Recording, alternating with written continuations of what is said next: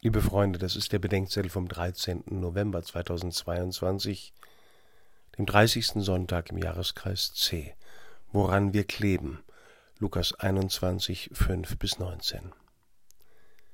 Seit Beginn der Pandemie gehe ich möglichst viele Wege durch die Stadt zu Fuß.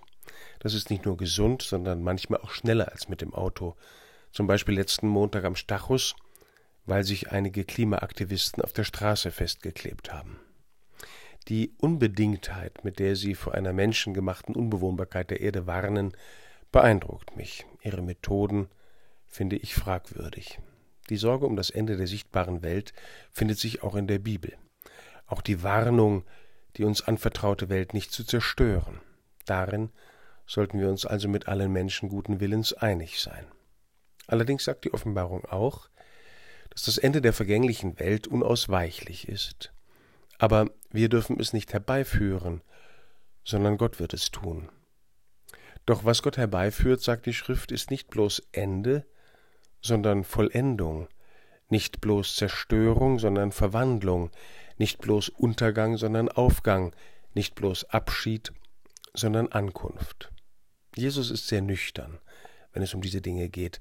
Panikmache ist ihm fremd, uns offenbar nicht.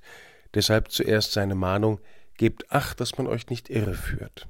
Wer Angst hat, wird verführbar. Von Stimmen, die einlullen oder Panik verbreiten, von Stimmen, die vom Ende nichts wissen wollen oder allzu genau zu wissen meinen, wann und wie das Ende kommt. Mir hilft die Auslegung der endzeitlichen Texte durch die Theologen der frühen Kirche. Für Athanasius fängt die Irreführung damit an, dass wir uns die Gnaden und Lehren nehmen lassen, die über den Menschen hinausgehen, wie die Teilhabe am himmlischen Leben, die Gotteskindschaft, die Erkenntnis des Vaters und die Gabe des Wortes und des Heiligen Geistes. Wo es keine Wirklichkeit über die Sichtbare hinaus geben darf, hat die Irreführung schon begonnen. Die Phänomene des Endes deuten die Väter vom inneren Menschen her. Erdbeben sind nicht bloß tektonische Verschiebungen, sondern Erschütterungen des Menschen. Hungersnöte sind nicht bloß Mangel an Nahrung, sondern an göttlichem Sinn. Kriege und Unruhen sind nicht bloß Auseinandersetzungen zwischen Ländern oder Parteien, sondern innere Kämpfe der Willensbestrebungen im Menschen. Bei solch einer Lesart geht es nicht um eine Weltflucht nach innen, sondern darum, dass Innen und Außen zusammengehören. Zuerst verlieren die Herzen der Menschen ihre Ordnung, danach erst die Kräfte der Natur, schreibt Gregor der Große.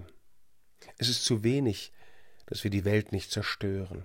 Unser Ziel soll sein, dass wir das Leben gewinnen.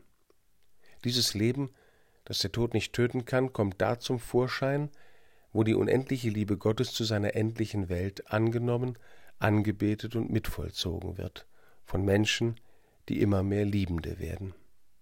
Wir dürfen nicht zerstören, was uns anvertraut ist, aber wir sollen uns auch nicht an das kleben, was vergänglich ist strecken wir uns lieber nach dem aus, der uns von jenseits unserer Endlichkeit entgegenkommt.